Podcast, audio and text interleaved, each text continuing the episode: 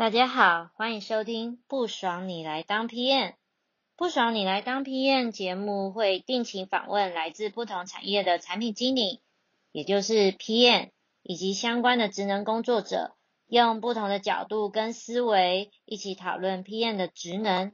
那不管是想增加 PM 能力呀，或者是想要了解其他不同产业的 PM 在做些什么，甚至呢是同类型的 PM 的想法，那这个节目绝对是你的最佳选择。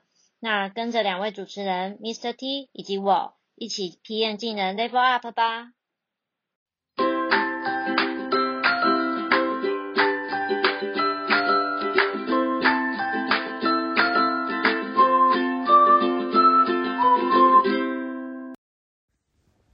Hello，大家好，欢迎收听二零二零年的最后一集。明年也请大家继续支持和收听。在这边先祝大家二零二一年新年快乐哦！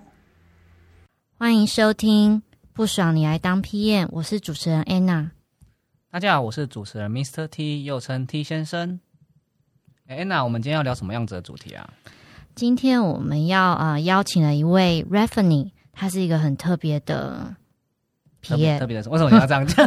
你要干嘛？没有啦，我先跟你讲，就是也不算认识啊，就是网友认识。对，就像那天你好像有很多网友，对我好羡慕哦，而且还都是高品质的网友。高品质，高品质，哪一种高品质？还是你下次开一个节目，跟我们讲说如何筛选网友？哦，这这感觉怪怪，你又不是交友软件。那那所以你刚认识 r e f e n i 的时候，你对他是什么印象？嗯，我先讲的就是那时候就看到他在网络上分享技能，嗯嗯嗯，然后我就觉得，哎，很怎么又有那么的自虐，然后还自己整理的。技能树，那我觉得整理的很好。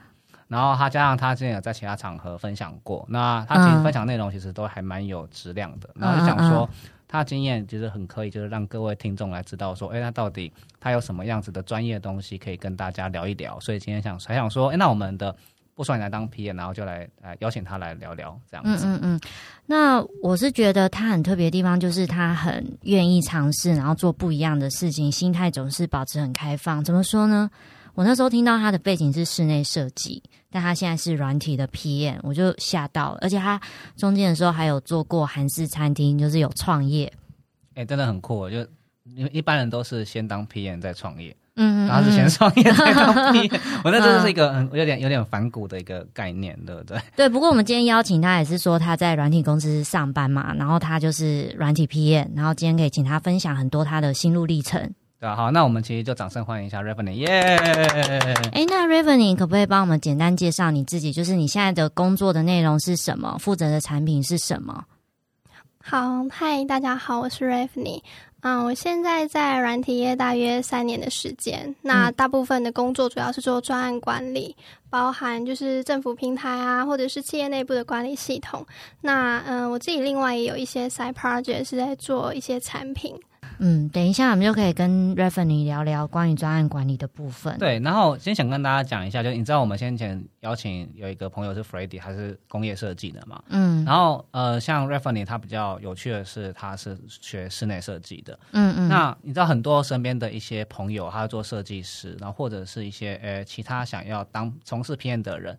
那这些听众其实都还蛮想知道，说大家是怎么样找寻成为软体 PM 的，所以就我们想要问一下，就 r e f e n i 就是你在工作上面就是怎么样拿到软体 PM 的工作，那你又是怎么样啊不小心踏入这个软体的领域这样子？OK，好，我就需要回想一下三年前发生的 事。你还年轻，怎么记忆不样？嗯，会。会踏入软体业，我觉得那时候有一个关键点是。嗯，因为当时身边的人的关系，可能我会想要有一个可以远距工作的生活方式。那再加上我本身也很懒，所以其实我最大的梦想就是不出门也能在家赚钱。那也太好了吧！哎，我觉得大家都想要梦想，就是躺躺着都可以赚钱。没错，我是愿意做事情啦，但是就是可不可以不出门？那就有有有一种工作是睡觉就可以赚钱了。我觉得他提到一个 重点，远远距工作蛮符合现在的趋势的。没错，那你现在有达成这个梦？想吗？某种程度其实好像有诶。哦，怎么说？嗯，所以你说你最大的梦想是不出门就能赚钱，那你是透过什么样的努力才做到这件事情的？就是说，哦，变成 PM。OK，嗯，先从变成 PM 的方式的话，那时候其实是因为因为我其实本身不是咨询科系嘛，那所以那时候其实我是因为有行销经验的这个背景去切入软体业这个产业，就是那时候是网站行销与企划，这是我第一个切入的点。那在呃，切入之前，其实我也有去买一些线上课程，例如说哈好的那个什么前端设计的那个课程，就是花二十四小时三天把它全部上完。三天呢？哎，那你花多少？花多少钱啊？还记得那个好像两千四之类的吧。以后以后跟朋友讲说，你要成为 PM 花两千四就可以。那你好幽默。虽然我不知道 PM 是简单 有值钱吗？很激烈，怎么可以这样子？好激励人心，两千四就可以变成 PM？要，不是这样，就他很多很专业。然后然后呢？那三天你觉得你学到什么样子的东西？你觉得？三天，我觉得要说呃比较重要的是建立。基础知识跟架构吧，嗯，然后我觉得还有一点蛮幸运的地方是，其实，呃，我觉得以前做室内设计的经验跟现在套用到 PM 这个部分，其实我觉得它整体概念并没有相差相差很多。那他的精神其实都是把一件事情从零到有的生产出来，就是一个是实体的，嗯一个是虚拟的，因为现在是软体。可是我我蛮想帮听众问，其实你知道现在好好有很或是各种线上平台有那么多课程。要怎么比如说，应该是对，要怎么选？就是有些人就说，哎，那我到底像我今天参加一个设计师聚会，他说，哎，我到底要先挑那么前端工程，还是要先挑 UI U 的设计？那我要成为 PM，我到底该挑哪一堂课？你那时候有这种困扰？哦，我觉得这是很好的问题。嗯，刚好前两天也有人问我说，嗯，他想要踏进软体，但是他也是当 PM，但是他不确定说他应该要先从 JavaScript 还是 Python 开始，因为他好奇说 PM 是不是应该有技术力。我那时候是这样回答他，就听 怎么回答？对，不用重新想。我那时候是说，嗯，我觉得这世界上有很多问题，那每一个工具其实它都是生来解决不同问题。那例如说像 Python，如果今天你想解决资料处理、资料分析相关的问题，你可能会思考你要选 Python、Julie 还是 R。可是如果今天你可能想要做呃平台建制或者是一些比较软体类的，你可能就会去思考是 JavaScript 还是其他等等的。嗯，所以首先在于说你想解决什么问题，以及就是自己。呃，对哪一种问题的一个解决过程会比较有兴趣？嗯嗯，对。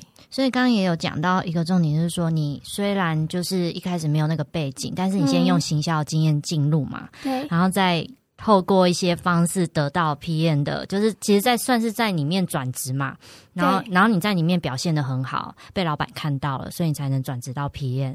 嗯，不敢说表现很好，但是可能对有一些努力有被看到。嗯嗯嗯。重点是就是有透过努力，很多人就是想说，哎，那我就直接变成 PM，但其实你没有经历过前面的辛苦，就比较难去证明你有这样子的，就是毅力或者是那种学习的动机。对，没错，就是还是要以实际表现为主。嗯，那刚刚就讲到说你在软体里面的公司里面是担任 PM 嘛，然后专案管理。其实我就蛮好奇说，那你会是负责什么样的内容？然后你可不可以举一下，说你一天都做些什么事情？哎，最常花的时间其实就是做团队沟通。如果是以一天来说，像我这个礼拜一，我通常礼拜一早上完全没有自己的时间，就是从九点半开始一直到十二点，都是在开不同专案的会议，然后确认每一个工程师每一个人都知道自己该做什么事情。嗯，对。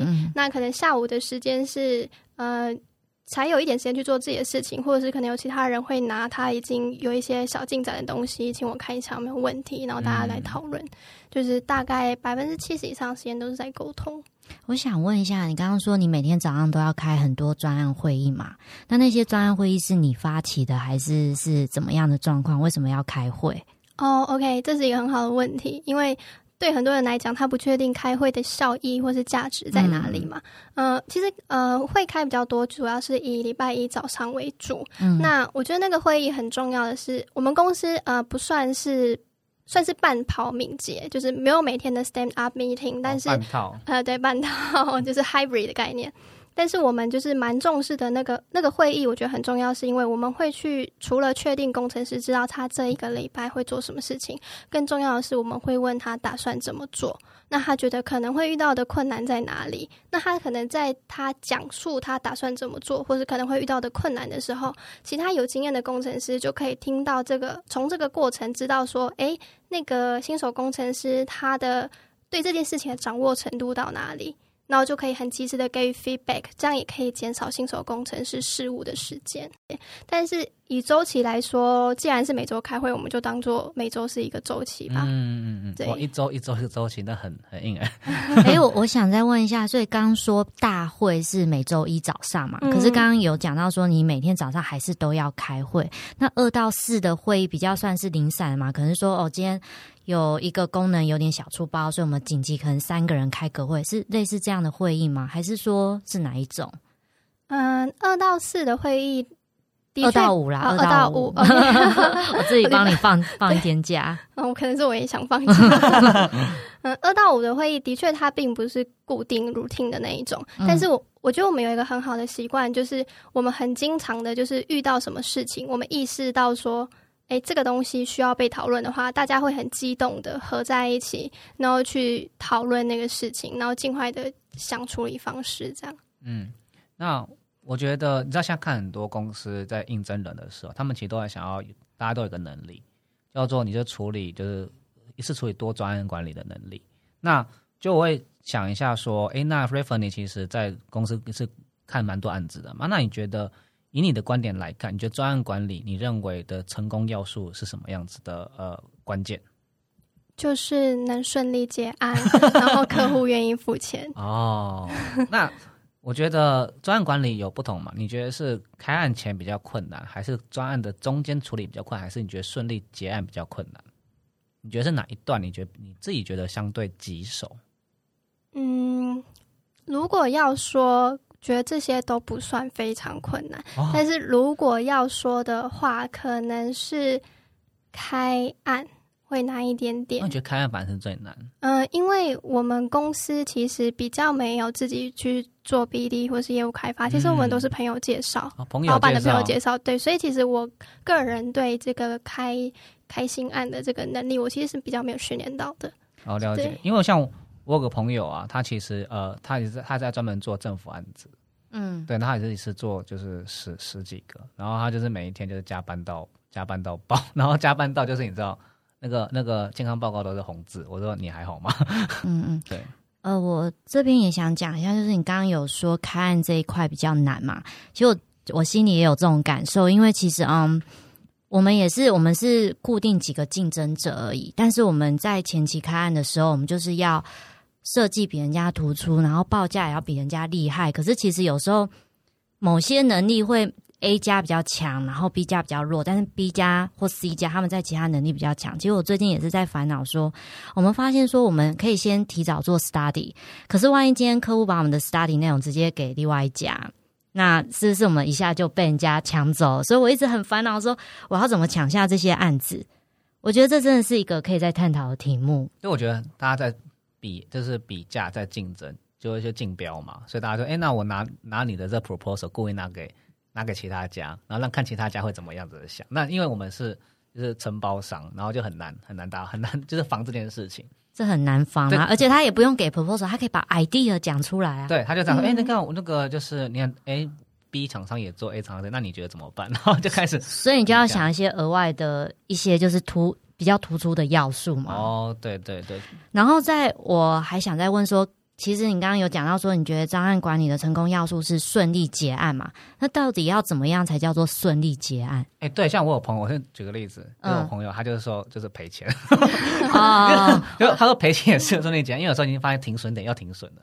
哦哦，对对，所以所以就是也蛮好奇 r e v e n e 你觉得是怎么样？嗯，我觉得顺利。这两个字其实本身它有一个正向的含义，那个这两个字背后的含义是客户是心甘情愿付钱的，因为有一些案子它也是结案，但它就是 closed，就是客户其实是不满意或是不开心的，对，所以其实我觉得客户的满意度算是一个指标吧。哦，你你你怎么衡量？就是他是有满意、心甘情愿付钱，就是啊，就是就是给你们的钱，到底是感那种你怎么去感受这件事情？客户似乎不会对这件事情特别的隐藏，他应该会就是有所表现。我相信是这样子。对，其实当初问这一题是有个原因的，什么原因？因为就是我在跟 r e f e n 之前在聊天的时候，他有跟我讲一下，说他有在写一篇文章，是关于说专案管理的一个金三角，这三个都做到了，你就容易在这个专案上获得成功。好像有包含什么金三角是什么 r e f e n 你帮我们对对，你跟我们讲好了。就是什么笑？你为什么要笑成这样？因为大家大家看不到，然后你笑的笑的。OK，笑。哦，他他那个是，等一下那个金三角是什么？等一下，我说就我自己不知道呀。哦，那我直接跳下一条。的金三角就是那个啦，范畴。嗯，时间跟成本，然后中间是品质，就是专案管理金三角这件事情。哦，但我不知道 我们讲金三角是不是 Raymond 讲？没有，他自己他自己创造的一套。哦，我我记得好像有自己一套，还是我 帮你讲啊？没有。好，那我我我，刚刚大家刚刚大家就想起来。我问下一个问题好了，因为这个问题也是我很有兴趣的，就是我发现 Raymond，其实大家听众在我们聊天过程会发现 Raymond 讲话很有逻辑，有没有？有啊，当然有。然后声音也很好听，但不是这不是重点，重点是我发现，呃 r e v e n y 他自己有一套就是解决问题的一个框架的思考。那我想说，哎 r e v e n y 可以分享一下，你都是怎么样去解决一些嗯 PM 很难解决的问题？那你在解决这些问题的时候，你是透过什么样方式去思考？嗯，我自己是有一个很简单的面对问题的一个。五乘三的思维矩阵，五乘三，哦，这好难哦。他现在都有公式，你知道吗？你可以出书嘞。好，它大概是几个步骤。我觉得面对问题最重要的第一件事情是啊，能够辨识问题。因为其实很多人对一个事情的发生，它应该是问题，它需要被处理，还是它可能是不需要那么急着去处理这件事情，都没有可能连基本的。判断能力都还没有，都还在学习。那首先第一个最重要的是发现问题，然后第二个就是当然是分析问题的原因嘛，去找到问题的本质，然后再来才是去寻找比较适合的解决方案。那以及做事后的检讨，然后再持续的优化，这样子。想问，嗯嗯，可以问吗？就是我想问说，分析问题要怎么分析啊？分析问题哦，嗯，应该说。我我自己定义啦，就是分析问题这件事情啊，它大概会有几个步骤，请容许我稍等我一下。他现在他现在抓取的 那个资料库，你知道大脑太多资料，然后他就要找他的 index。早上上了一天课，有点累了。好，嗯，分析问题，老实说，这对我来讲已经有点太反射性的动作了，就是有一件事情发生。那就是会去思考为什么会这样。嗯，我举个例子好了，就是嗯，我们公司的专案有一个是要去处理技术客服的部分。嗯嗯嗯。那嗯，在我们有时候技术客服，他一天可能是多达数十件都有可能，或是十几件、二十件、二十件，哎，要一天完成哦，怎么办？呃，有些嗯。完成时间有的可以到隔天啊，可是你隔天还会有隔天的量啊。然后就这样一个月累积了六百件。你数学还不错，还是你那算的？嗯，那这件事情应该是这样说，就是我们工程师的话，其实人蛮好的，反正就是问题来，那他就处理，那就是问题来就处理，他就是变成一个呃有点很。很直觉的生产线的概念，但是我的想法就不一样。我的想法是，我会把那每一个问题都看过之后，然后我会去思考他们背后发生的原因是什么。哎，我觉得这个很棒，哎，嗯嗯嗯，对，就是想说，嗯，当很多问题它背后发生的造成问题的原因都差不多的时候，那一定就是那个根本它就出了问题嘛，所以就是。要去做一些解决的动作，所以我通常不会遇到问题就解决问题，一定会退一步去思考到底是什么才是真正导致这个问题的原因。我觉得这个很棒，所以你是会把所有的问题去看它背后的原因，然后再做 grouping，然后分好群之后，你干脆一次到位，根本解决原因，然后一次就解了大概十几个 bug。没错，没错，所以就是，嗯，我们就很喜欢开发相关的工具，所以才是时间管理大师。我这样，我这样突然想到两个东西跟大家分享，就是 Elon Musk 不是有提出一个理论叫第一性原理吗？嗯，对，其实有点概念。那是什么？我不知道，你可以分享就是有点像，就是概念，就是你我们在解决问题要找到事情的本质去解决它，嗯，而不是去追求短解。但有时候你因为要救火，就就最不是时间不够嘛？对，但你要找到最根本的呃源头才是最重要的。简单讲是这样子。然后再第二个就就马斯克的第一性原理。然后第二件事情就是最近台湾就有一个人在出一本书，就在讲那个问题解决的一个技巧，蛮推荐他，推荐大家。他就是 PJ 法。嗯嗯，就是彭就彭建文的 PJ 法，他就有出一本书说，哎，那你要用什么样子的框架来做这件事情？但是他有这些方法论或者是一些东西，其实很根本就是第一第一步骤，你先问对问题，还有你要找找到这事情根本的，就是出问题的源头在哪里。其实大部分的就跟 r e f e n y 这样是有息息相关的。对，那其实我们刚刚讲到就是呃 r e f e n y 他体验蛮多，就是他解决问题是蛮有他的一个框架在嘛，就是五乘三的一些思维矩阵。光应用这件事情，其实有遇到挑战，因为 OK，像刚才讲的是那个客服的例子嘛，我们已经知道说，嗯，是某一个关键点，所以会造成延伸很大量的客服，对。但是呢，呃，即使我们知道这件事情，我们的团队或是工程师们，他们都不见得愿意花时间去。另外去开发所谓的自动化的工具啊，等等的，因为他们可能会觉得说，我现在已经有这么多事情要处理了，那我再去开发这个工具，你告诉我说它可以解决未来的事情，但是我觉得我连现在我都可能都过不下去了，我要怎么去处理未来的事情？对，这很难说服他们呢。对，所以呢，在我觉得比较有趣的就是中间其实有一段酝酿的过程。哎，酝酿，酝酿什么？酝酿什么？酝酿就是让。生气的过程吗？是让工程师意识到说他可以不用这样做事情的过程。就是例如说，可能他原本反正问题来他就解决嘛，他好像好像也蛮任劳任怨的。可是我会试图就是输入一些观念，就是说，呃，你哎，你看哦，你现在一天你要花多少时间去做这件事情？那如果例如说你一天你要花半天去做这件事情，做客服。但是如果你另外花某一个时间点，你去开发那个工具之后，你每天你可能只要花一个小时去做这个客服，那就是类似这样子，让他自己最后觉得说，嗯，我好像应该要做这个事情，即使这件事情要另外加班处理。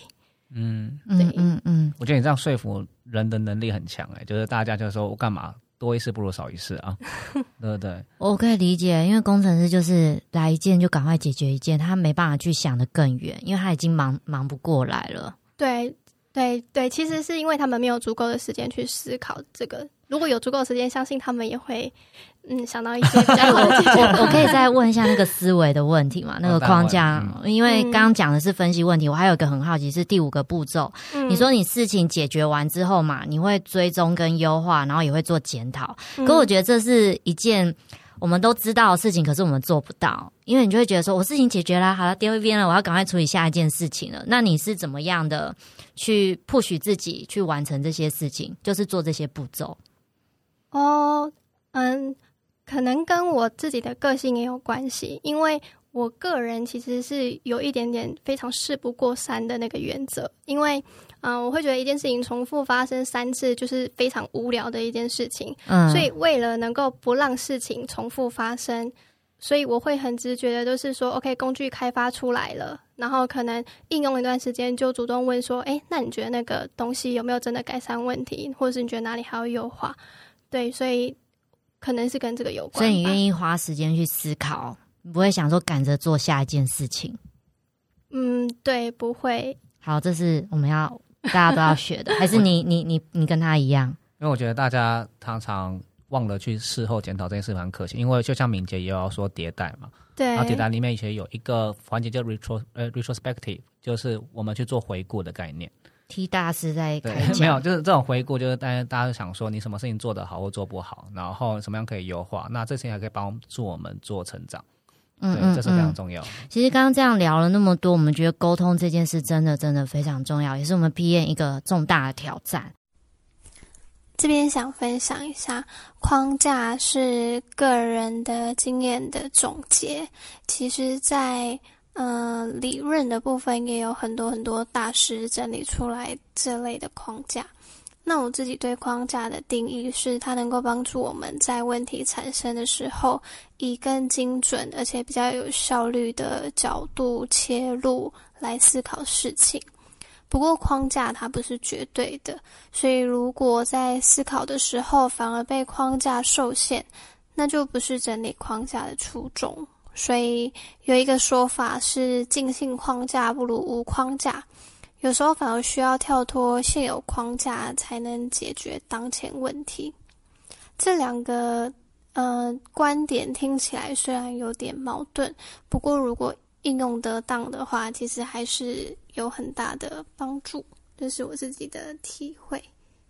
然后我就发现说，诶 r a v e n 也很有趣。我们之前聊天的时候，发现说他会把那些工程师分类，然后想象说他是游戏里面的各种角色，一一的去攻略，然后想听一下这些的介绍。哎，我真的觉得超厉害，就是说怎么会有人那么无聊？对，我想说，哎，好，你先讲。怎么那么无聊？然后把它分类？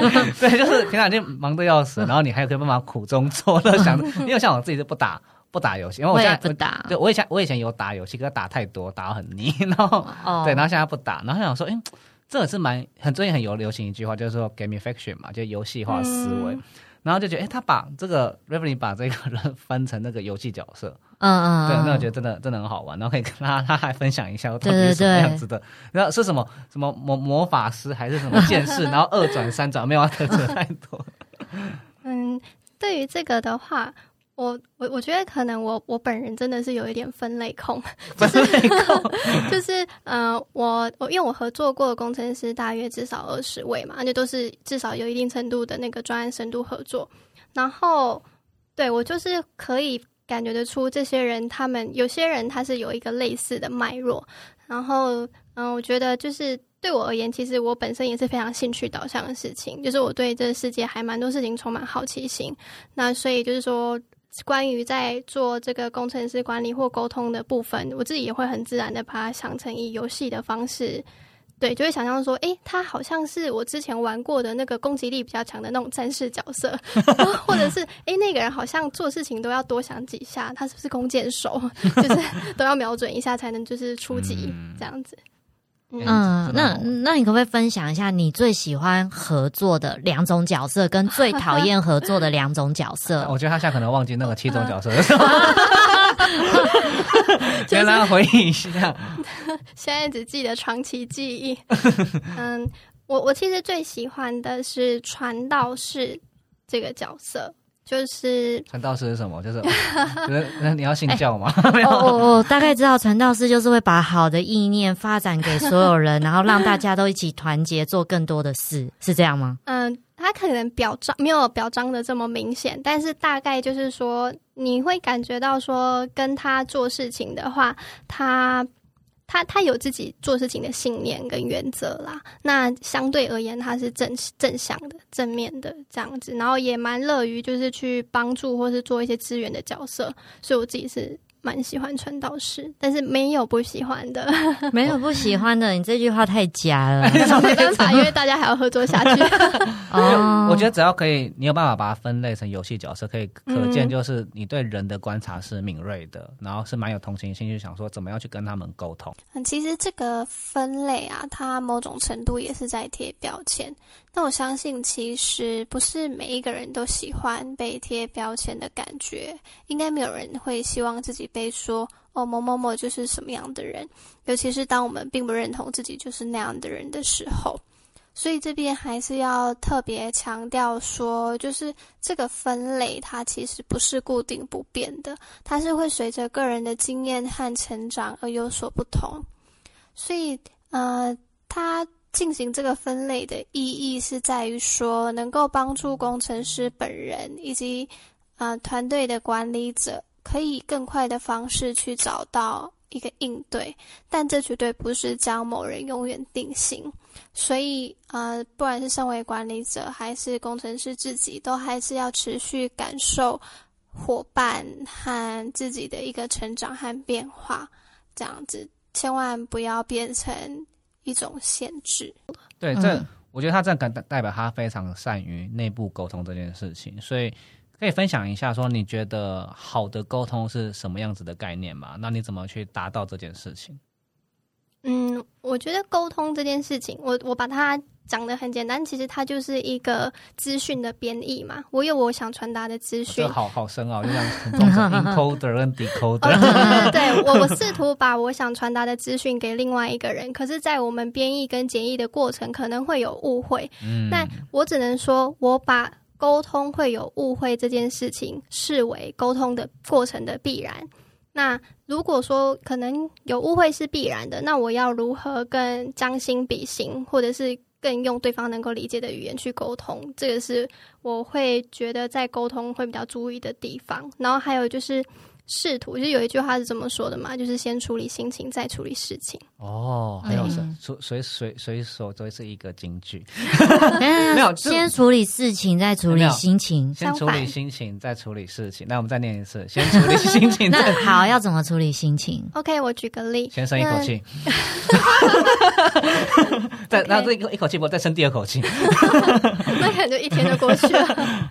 嗯，我举个例子好了，就刚刚其实有提到陨石式开发嘛，就是客户就像天神，他永远可能在你出其不意的时候有一个新的需求，也许他就打乱了原本的架构。那其实工程师他听到一定会很不爽啊，就是我花了这么久时间去做这些规划，开发到一半，那你现在跟我说改就改，那我的做法呢，我并不会跟他讲说，哎，这是客户要求，你就是一定要改。我会跟他讲说，其实分两种，就是一种是我会跟他讲说，哎，怎么办？客户说他有这个需求，那你觉得怎么办？好，我们如何去找到中间的平衡点？这是第一个。然后或者是对，还有对某一种人，你叫他做，他就会不想做；可是你叫他不要做，他就会想做。所以对另外一种工程师，我的做法是。我就直接跟他讲说，客户用这个有这个需求，好烦哦。然后对方工程师就会跟我讲说，啊，没办法啦，客户要求的，我们就做吧，这就是我要的。所以我就会说，那不爽你来当 PM 啊？没有，这种不能这样，子开玩笑，在开玩笑。那个，那你有没有遇过有些工程师特别容易生气？生气哦，嗯，我觉得可能算幸运的地方是不算有遇过这样的。很容易生气的工程师，但是的确有在沟通过程中，就是可能双方有一些情绪。那那我觉得一样，就是当对方产生情绪的时候，其实我觉得不外乎几个原因。第一个是呃，他他可能有他考量的点嘛。那第二个也有可能是他觉得他一直以来的一些某些诉求可能没有被接收到，所以。我我觉得其实最重要的并不是放大那个情绪，而是去关注他情绪背后他想要什么协助或是咨询。嗯，这有点像动行为动机。对对。哎，我觉得刚刚 r a v e n 有一个分享，一个很重要一点，就是说，当客户有一些需求来了嘛，然后为了要处理工程师的心情，所以你一定先用反问的方式，你不是一个命令说，哎，客户来了就要怎样，你反而是提问说，哎，客户这样子了，那我们该怎么做嘛？那其实跟之前白五讲的，他也是有个三部曲，就陨石来，他就第一步说我要正线拉拢。哎，我已经忘记三部曲讲什么，我只记得正线拉拢，因为我就想分享一下，说我觉得正线拉拢这件事是很棒，你让工程师。知道说，其实这个是客户的需求，我们大家一起面对，一起承担，也不是故意要命令您什么，我们大家一起想办法，那他的心情就会比较舒缓了嘛。就我觉得真的要你要让工程师知道你是跟他站在同一线的，没错，不是站在他对立面，对，因为大家都是在同一间公司打工嘛。对对对，你干嘛干嘛互相为难彼此？有什么好有什么好处吗？奇怪。对，然后我刚刚前面有提到那个 Revenue 有分那个游戏角色嘛，它分了战士、传道士等等的。然后为什么我讲到说这个阵线拉拢？我觉得就是可以用他的游戏角色，你要做不同的方式。因为其实像我，我最喜欢战士，战士就是干嘛？你要站人了吗？来站啊！他的战士的定义是说，这个这个工程师他能力很强，他开发经验很好，所以他可以去开枪辟图，所以他。想法超多，像这种个性其实也蛮强的。其实我蛮喜欢这种工程师的。对，但是这种人就是客户有需求，你要命令他做事，他绝对超不爽的。硬哎，他就是就是我说什么就是什么，因为他他有他的那个能力之在。所以就要把 r e v e n e 刚刚的那些做法，就要把它加进来，让他了解说哦，没有啦，我们一起。一起那个，然后激发他的战力，然后去扫那些土，这样子。这个真的蛮有画面。其实我后者，我后者就是指战士，就是刚刚提到说，我会以退为进，让对方主动说啊，没办法，这是客户的要求，那我们就做吧。好，那这样就就会有想到说，问你说，其实常常你们在沟通，应该想法上会有很多差异嘛？嗯，那这样子会，他可能就不同意说你今天规划的一些事情，那你这时候要怎么处理？嗯嗯，我觉得这个有一个前提是，我不认为自己规划的东西一定是正确的，所以当我提出的一个需求，工程师有所挑战，或是。呃，有不同的想法的时候，我会先理解为什么他认为这样做不妥。那如果他认为不妥，他知道我们想解决什么问题吗？那他是不是有其他更好的解决方案？对，所以就是，嗯，我自己大概是第一个会先理解对方的想法，然后请他就是。表达出来，然后再去找我们共同想解决的目标是什么，然后就一起处理它，这样子。我觉得你这个方法很棒的原因是说，你不是听到对方不同意你，你马上也想跟他战了。因为其实还蛮多人就是说，今天假设我跟 Mr T 在讨论一件事情，就 Mr T 就他他直接回句我不同意，然后我就说你为什么不同意？那其实双方的那个火气会升温，那已经不是在沟通事情了。哦，没错，这就是在。在在情绪的一个对抗，嗯嗯，我觉得这某种程度其实跟自信度有关系。就是如果今天当我提出一个 A 观点，然后别人有所反驳的时候，我能不能够知道说他反驳的是 A 观点，他想讨论的是这个，而不是我这个人，并不是我这整个人被否定。所以其实这跟自信度，然后还有就是啊，把事情。分分开想这件事情有关系，所以你就是去找他背后的困难点嘛，然后那些困难点列出来之后，你再想一个一个要怎么突破，是不是？其实也看情况啊，如果当下没什么时间的话，就对啊，其实是真的看情况。没有了，开玩笑，没有。我觉得我刚翻到了，就是白五那时候讲的三部曲什么，好分享。其实跟 r e v e n 讲的其实不谋而合。好，讲一下，就是有这种概 这种想法都对，就是都一样。他那时候，我我先讲一件重要事，他在 P N 三六一，就是因为我那我那时候有发了一篇文章，就是说公司怎么样，不是公司是认识的人怎么样子，然后。大家就分享自己怎么沟通，他就写了一个三部曲，夺得超多人的赞。那个很难能看到留留言有二十个赞的，发生什么事？就大家都大大部分都是那个按赞按那个 po 文，然后是按那是按那个留言。对对，对 T 先生来分享一下那个三部曲，就是第一个是树立共同敌人。哦，没错，联合 次要敌人，打击主要敌人。比较激烈啊，他是要用是客户哦，不是我。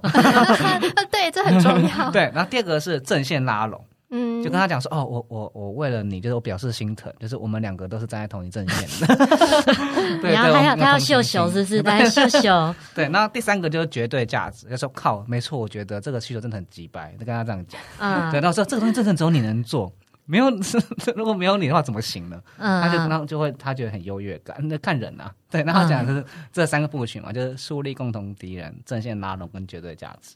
就有点不谋不谋而合。哎，我可以再问一个吗？你刚刚说的都是好的阿弟，因为你跟他背后沟通了，所以他告诉你理由，你们可以一起去解决。但我相信一定还是有一种阿弟，他就是想偷懒，或者是他就是不想做。然后那些理由，你不是因为说我技术上做不到，不是说我时间我已经加班到很晚，我时间不够，也不是说我人不够，那就是不想。对，那这种这种怎么办？highlight 吗？我就直接跟他的老板讲。我觉得有时候还是要 highlight。嗯，我想一下哦。嗯，其实我们 R D 也不是一开始就愿意跟我有这些这么多的沟通跟往来。嗯。就是一开始有时候遇到什么事情的时候，他们其实也会不耐烦呐，然后也是会就是对，就是有所的抵触。但但是我我觉得这个真的是需要长时间的经营诶。呃，我有几个技巧，例如说，又又有技巧，又有技巧。好，例如说，其实大家都知道，PM 是干嘛呢？PM 就是推出去给客户骂的嘛。对。OK，如果我今天跟阿迪讲一个东西，他他就是不想做，我也不会在原地跟他争，我可能就会在他面前打电话给客户，然后放扩音，然后让他听客户骂我。就是有时候就是穿穿别人的鞋子，因为 R D 他没有接触过客户，他可能不见得明白 P M 的压力在哪里。那当然 P M 不是 R D 嘛，我们也不知道 R D 他同时要做这么多事情，他也觉得很烦很辛苦啊。所以我觉得真的就是互相体谅。然后我真的就是让他有机会去体会我的感受。然后其实久了，大家也不是写实心肠啊，就是最后，哎，对，就是最后可能慢慢就会比较互相体谅。我觉得就是我也想分享，就是之前一年前啊，就是刚做一个也是非常创新的案子嘛，然后刚好接触到一个非常资深的呃主管阿 D，然后就是在跟他聊，就是问一些问题的过程，他就觉得说，哎，你怎么连这个都不懂？因为那时候可能也算是对我来讲是一个新产品线，所以他的态度都会比较抵触，然后甚至他就觉得你你不是这个产品线的人，然后为什么我就是要跟你沟通？所以当你讲了一个需求，他就说这做不到啊。然后我们就说，可是你的老板说做得到，他就会说没有啊，没有啊，就做不到。那他不知道实际的状况，那这下怎么办？哦，那怎么办？对啊，找他老板。没有，没有，没有，就跟你一样，就是问他怎么办嘛。然后就是变成要常常的关心他，了解他为什么会这样，然后甚至。出给他的男的功课，也也要跟他讲说，我跟你一样，我的老板 也叫我做一个无中生有的报告，树立共同敌人，树立共同敌人，然后他就会很惊讶说，原来你也被赋予这么困难的任务，没错，慢慢拉拢，慢慢的感情真的有，而且就是每次，就是有时候我觉得 P A 还是要多帮忙做会议记录，就是这虽然是一个。比较杂的事情，其实你做会议记录，你会很了解状况。R D 也会很 appreciate 你去帮忙做这些事情，因为他其实脑中一直在思考要怎么做抵债或什么，他其实已经没有余力了，对，已经很累了。对对，其实我觉得很有趣，大家都在讲说怎么跟 R D 沟通嘛。嗯，那你知道 P N 界都有个名言，嗯，就是跟阿 D 好就要请吃鸡排喝真奶，不是吗？就是那个，因为我们不会搞技术嘛，然后他们就是会比较喜欢吃这种就是。高热量的东西需要刺激自己的一些 一些大脑，然后就说，哎，那就是请请吃请吃鸡排喝真奶。那没有，就是好奇说，那就是会不会 r e v e n y 也有干过这种事情，然后才跟那个阿弟就是嗯，麻吉麻吉的这样子。嗯，我们公司其实比较没有这样子的文化，但是我早期刚开始接触管理职的时候，我的确有做过类似的事情。哎，你是做类似的事情？就是以前在那个室内设计或者系统家居产业，那时候真的是会想说，哎，我怎么定义我做的好不好？是不是至少要让我说我带的团队能够认同我或是喜欢我？然后可能就会寻求，就是例如说，哎，买买便当啊，或是买饮料等等的。可是我后来发现，其实这是非常错误的一个方式，对，因为先先有一个先有一个前提是，大家来这边工作，其实大家都是把自己职位的东西做好，其实是基本的，对，这是基本的，对对，所以并不是由我来感谢你说。你也是打工的啊？对，我也是打工。可是我以前不知道，我以前就是如果老板有什么要求，或是有什么责骂，我就自己扛，我也不会把这些东西跟我们的团队讲。所以最后反而变成我是被团队误会的那一方，因为是我接受老板的要求，进而要求团队。那团队不知道我是被老板要求的嘛？他只是觉得说我怎么那么严苛？那是早期，所以我从那个例子其实有蛮大的成长。所以现在其实我都是，这就是好，我就给你看我被客户骂，我也跟你说，就是嗯。我被那个老板要求这样子，就是大家都看在眼里。嗯，哎，我我想讲一下，就是说之前啊。很久以前，就是我们有同事，然后他就是会真的像刚刚你讲的啊，Mr. D 讲的说会送礼物啊，送小礼物啊，然后还会那个礼物下面有塞钱吗？我先说一下，就是还也会办一些活动，然后就是会会给一些抽奖，然后甚至平常就会一直请饮料，然后这太扯了吧？这口袋有多深呢？我有时候就怀疑这口袋真的，我也很长很长。被送礼物就是被那个那个同事，可是我发现其实这样很不好，大家会习惯。就那不是爱慕者的告白吗？对方是女生，然后女生也可以啊。哦，好，对不起。不是重点，就是会让其他团队的成员认为说，哦，你就是一定要送礼物，因为我已经习惯你送礼物了。如果你不送礼物的话，我可能会不想做。甚至当他们换到别的 PM 的时候，他们就会觉得说，哎。其他的那个 P N 对我这么好，为什么你只会用嘴巴讲，不掏点东西出来？但我觉得其实这样是不对的，这样造成别的 P N 的困扰，而且其实还有一半的工程师跟团队，他们反而会觉得说，其实我拿了你东西就是收你的人情。其实我也觉得压力蛮大的，因为大家都知道这是基本的，是职责嘛。不是因为说你你完成了这件事情，然后老板就给 PM 超多钱，没有啊，是大家一起加薪。嗯，我觉得跟大家举个例子，就是我我觉得这有时候很看工程师的个性什么，就有点像就 Referee 说，把工程师分成不同的职职业导向，可以可以我可以再分享一下他的职业导向有几种吗？对对，那好，你先你先讲一下。好，先讲一下，刚刚第一个讲的是战士嘛，就是开发经验很够、速度很快、适合去打战的人。哎呦，打仗打仗打仗 打仗。然后第二种是传道士嘛，就是很喜欢沟通的人，然后他他的东西又不错。第三种是乐师，那乐师乐师又。乐师啊，就是弹钢琴的，啊，在旁边弹奏的，啊，就是他有设计比较有设计想法的人嘛，对不对？设计想法，然后再就是先知，先知就是可以预测未来。哦，对，我觉得是这几个角色比较特别哈。继续，对。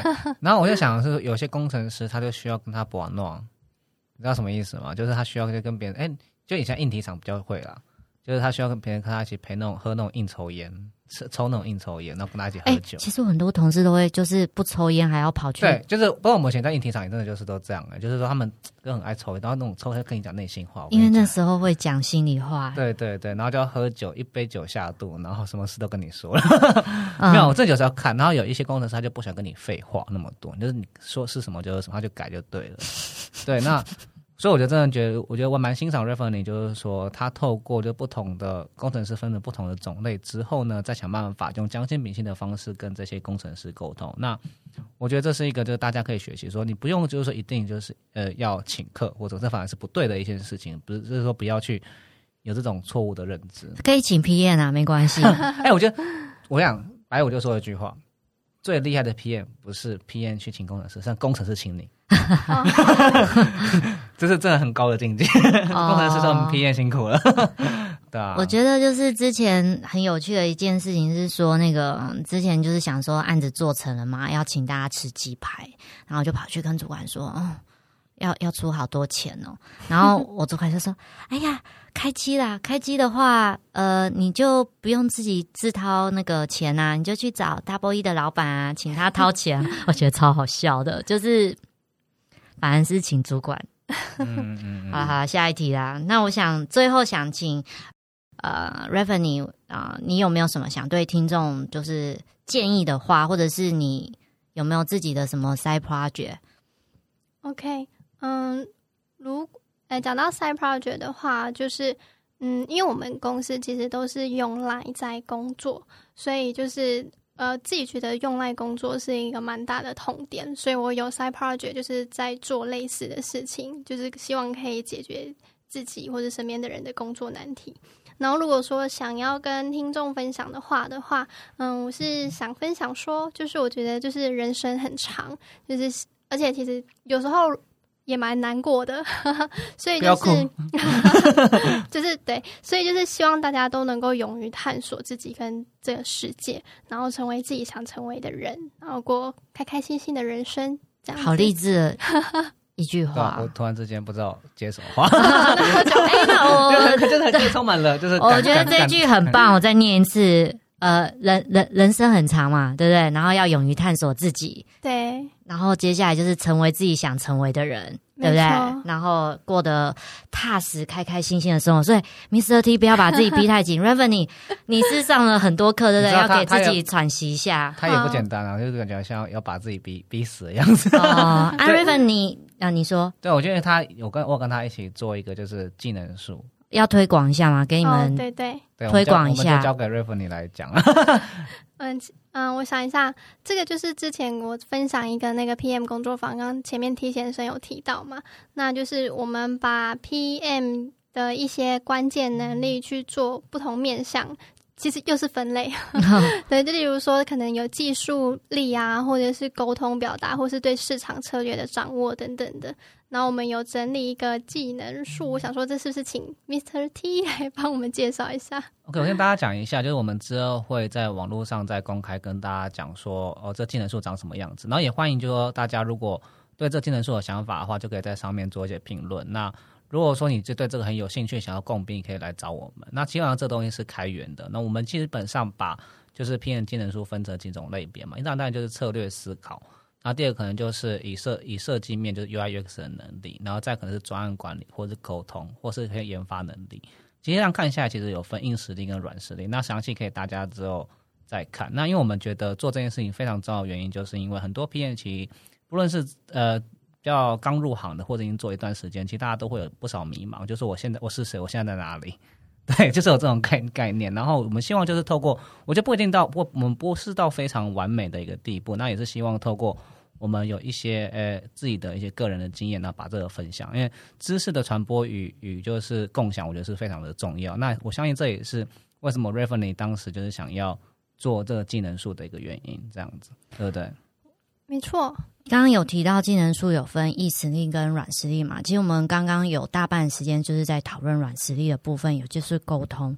嗯，其实我觉得做了那么久，硬实力的部分你可能自己可以上课或者是学习，然后在工作中加强。可是我觉得软实力是真的要从观察或是听听别人是怎么做的这种经验分享的交流，那你才会在你的软实力上面会更上一层楼。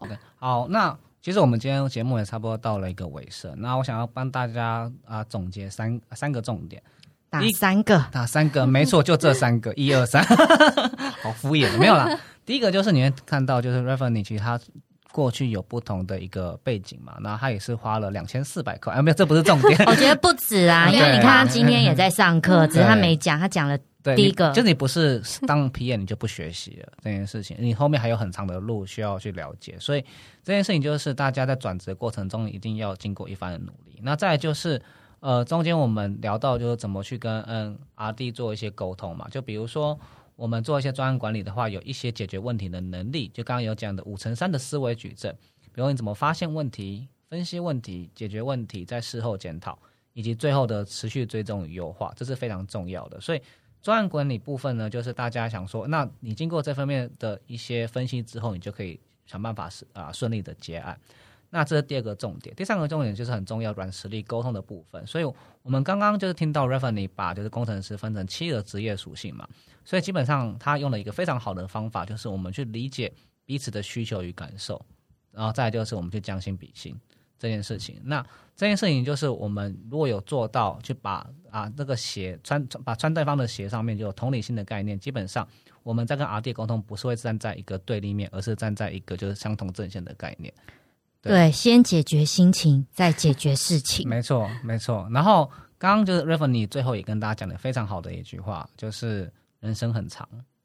好，简单来说呢，反正就是大家活着都不容易啊，就是希望大家可以就是，反正就勇敢去多方尝试，然后最重要的是成为自己想成为的样子，这真的蛮蛮那个蛮重要的，就是千万不要画地直线，然后反正不每一个人不是生来都一定是什么样子，对，这是可以被改变的。嗯，好，那。其实，在这个节目的最后呢，我们我想要跟大家分享一件事情，就是这也是算是蛮我们第一次的一个尝试啊，就是我们今天终于接到一个叶配。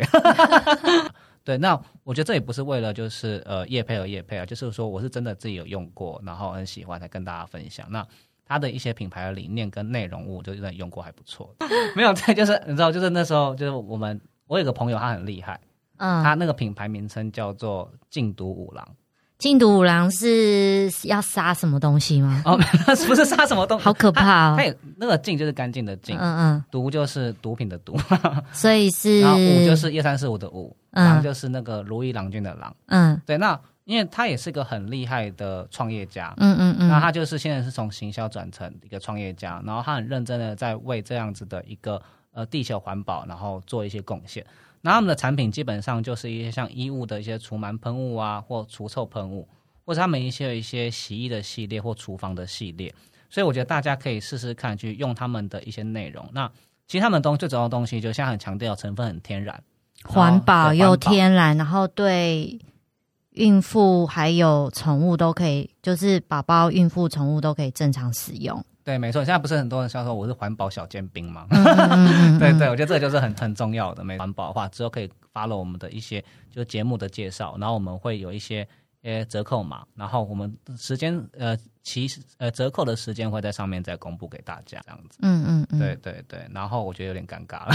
没有啦，今天就到这里，我们大家一起说拜拜然后我们就谢谢今天 r e f e n y 对，谢谢 r e f e n y 对，谢谢大家，谢谢来 r e f e n y 拜拜。